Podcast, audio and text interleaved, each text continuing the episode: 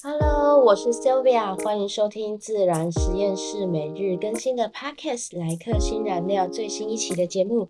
今天的你过得好吗？我今天呢，想要跟大家聊聊一个话题。从 Podcast 标题应该可以看得出来，就是我立志要当一朵带刺的玫瑰。你可能会觉得很有趣，为什么今天要选这个话题？而且为什么是一朵带刺的玫瑰？啊，不可以当一般那种没有刺的花花草草吗？啊，不然直接当仙人掌荆棘给它刺爆的那种不可以吗？我先请大家听我讲一个故事，分享一个故事。那我们这个故事的主角呢，就用大家都认识的小明来取代吧。好，我们来说这个故事喽。小明呢，他是一位非常认真、聪明、勤奋的职场新鲜人。所以呢，他在公司的项目团队里面呢，他常常就是最早来、最晚走的那个人。那也因为他的能力跟责任感，于是呢，让有一些人就看到了他的存在、他的表现，于是就找上了他。这个找上他的人呢，我们就称呼他叫小华好了，这样我们名字都很好记。小华呢，跟小明呢是同一个团队的。那小花一开始呢，他会先用一些说：“哎，小明，不好意思，我今天家里有事，但是我很担心会影响到专案进度，可不可以麻烦你帮我完成这件事情？”所以他就常常在下班前呢，会把自己一些工作呢委托给小明，而小明想了想，也是他也不希望专案被影响嘛，所以呢，他就承接下来，并且也把它完成了。但是呢，久了几次之后呢？小华呢，就又开始会在非下班时间，就是明明离下班还有很久以前的时间的任务哦，他也开始会委托小明的。那他可能就会说：“哦，小明，我真的需要你的帮助，因为这个任务真的很重要，没有你不行。”小明，我知道你最能干的，所以我觉得这个任务非你莫属。小明，我真的很需要你的专业知识，可不可以请你来帮我解决这个问题？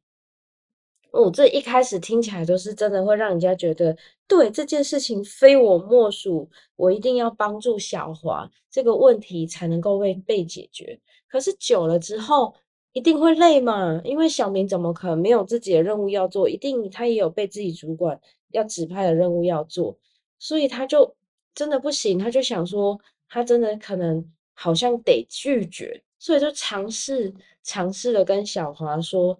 小华，我我我真的现在很忙，我不知道可不可以，就是你还是先自己先处理，我我等一下真的忙完再再来，就是再来帮你这样子哦。一个就是一个新人，可能就是要讲出这个拒绝的话，他可能也也很紧张。然后结果小华就说：“小明，你知道吗？这个任务真的对团队来说是很重要的，而且这件事是唯一你能够处理的，所以只能拜托你了。”结果小明就又拒绝不下来了，于是他就承接下来。那他就想，好吧，那不然我有些任务可能也忙不过来的话，我也去拜托看看小华好了。结果小华就会说，啊，可是我手上任务很多诶，而且刚刚主管也才给我一个紧急的任务，我先忙完，我忙完就会帮你。但是通常他忙完就下班了。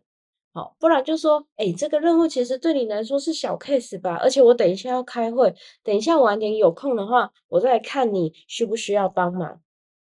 结果就这样子，小明就越来越忙，越来越忙，是每天都加班到很晚。就反观小华，他竟然还有时间可以去别的部门串门子啊、聊天、吃零食啊。小明真的觉得，天哪，好累哦，上班怎么这么苦啊？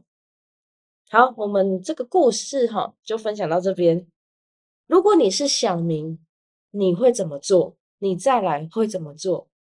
啊，对了，补充一下，以上的剧情纯属虚构，如有雷同，纯属巧合哦。哦，先先声明一下哈。好，我们先来分析一下那个小明，他可能他的内心剧场有什么样的转变。他一开始心里想说：“哇，小华可能真的很忙吧？没关系，我来处理。”可是后面他就看到小华在那里串门子啊，好像很闲，然后请他帮忙又不帮，那他可能心里一定会开始有不平衡。啊，怎么到最后都是我在做？为什么都是我在做？啊，可是为什么他都不用做？那我觉得可能在后面就要想，其实他有试着要去拒绝他，可是他就没有拒绝成功嘛。所以到底为什么小明拒绝不了他呢？我们刚刚有问一个问题嘛，就是问，如果是你，你是小明，你遇到这样的人来说，你会怎么做呢？认真来说，对于这种人，其实他已经可以被我归类为是属于不值得付出的人。所以，我们一定要能够坚定学会的说不，不会因为任何可能，因为一点其他的情绪勒索，或者是觉得好像基于尊卑、礼貌或同情，最后委屈自己，不能因为会害怕就去忍受那些不公平。就是你要记住，说其实你一定是有权利可以去拒绝那些让你任何觉得不开心、不舒服的事情，你有权利去保护自己的。那你可能会问说，那为什么我们要这样子？因为对有些人来说，觉得，诶，我们应该要以德报怨，去感染他，去感化他。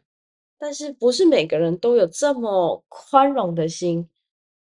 我们。不见得一定每件事情我们都要原谅跟包容，我觉得这算是一个理想世界吧。每个人都会互相体谅啊，互相付出啊，互相感谢啊，这是很好的。的确，这是很好，这是一个很理想的世界。但是在我们现实生活中，绝对不可能都是这种人。我们一定还是会遇到一些会软土生绝的人。如果我们遇到那一些不值得对待，好的人的话，比如说他欺负我们、背叛我们、利用我们，我们还对他们好，你觉得他们会怎么想？一定有些人不会觉得说，哦，他对我这么好，我真的很不应该，我应该也要对他好一点。不，他们会觉得说，哇，这个人真的是很好欺负、很好用、很傻。他们只会在更加轻视我们，无视我们的感受，更加肆无忌惮的伤害我们。最近有一部。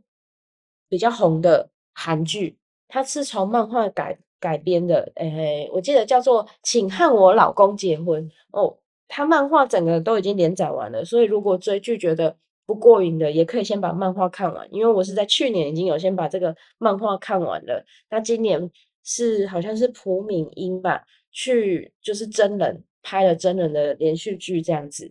它里面那个女主角在过去，她就是这样的状态。我觉得去看那个连续剧，可能就会更有感觉。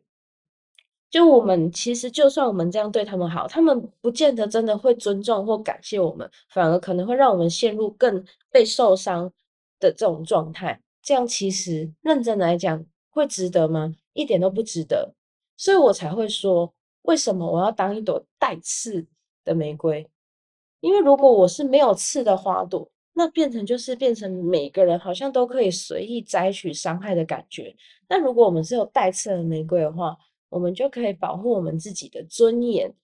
因为我不是要对所有人都很冷漠敌视，因为我还是要去分辨说，哎，有些人值得去信任尊重的话，那我就可以展现我好的一面给他。但如果他只会利用欺骗我的话，那当然我就要去更坚定的去反击他。所以才说不要当荆棘，荆棘太刺了。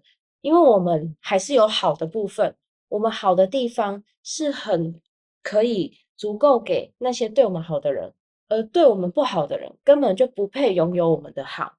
所以再强调一次，我要当带刺的玫瑰，是因为我想要保护我自己，我并不是基于伤害别人而长这个刺。我不是不愿意付出，而是我希望我付出的东西是有价值的。而我也不是因为自私，是因为我自爱，我尊重我自己的意愿，我自己的选择，我自己的坚持，所以我想当一朵带刺的玫瑰。那你呢？你会不会也想要当一朵带刺的玫瑰呢？那我今天呢就分享到这边，节目尾声了。谢谢你在这个时刻选择聆听我的节目，希望在这短短的时间能为你的生活增添一丝陪伴感，而我的分享也对你有所帮助。如果你有任何想听的主题，想要回馈给我的讯息，或是想要提问，都可以到我的说明资讯栏这边，我有留一个表单的网址，你都可以填写给我哟。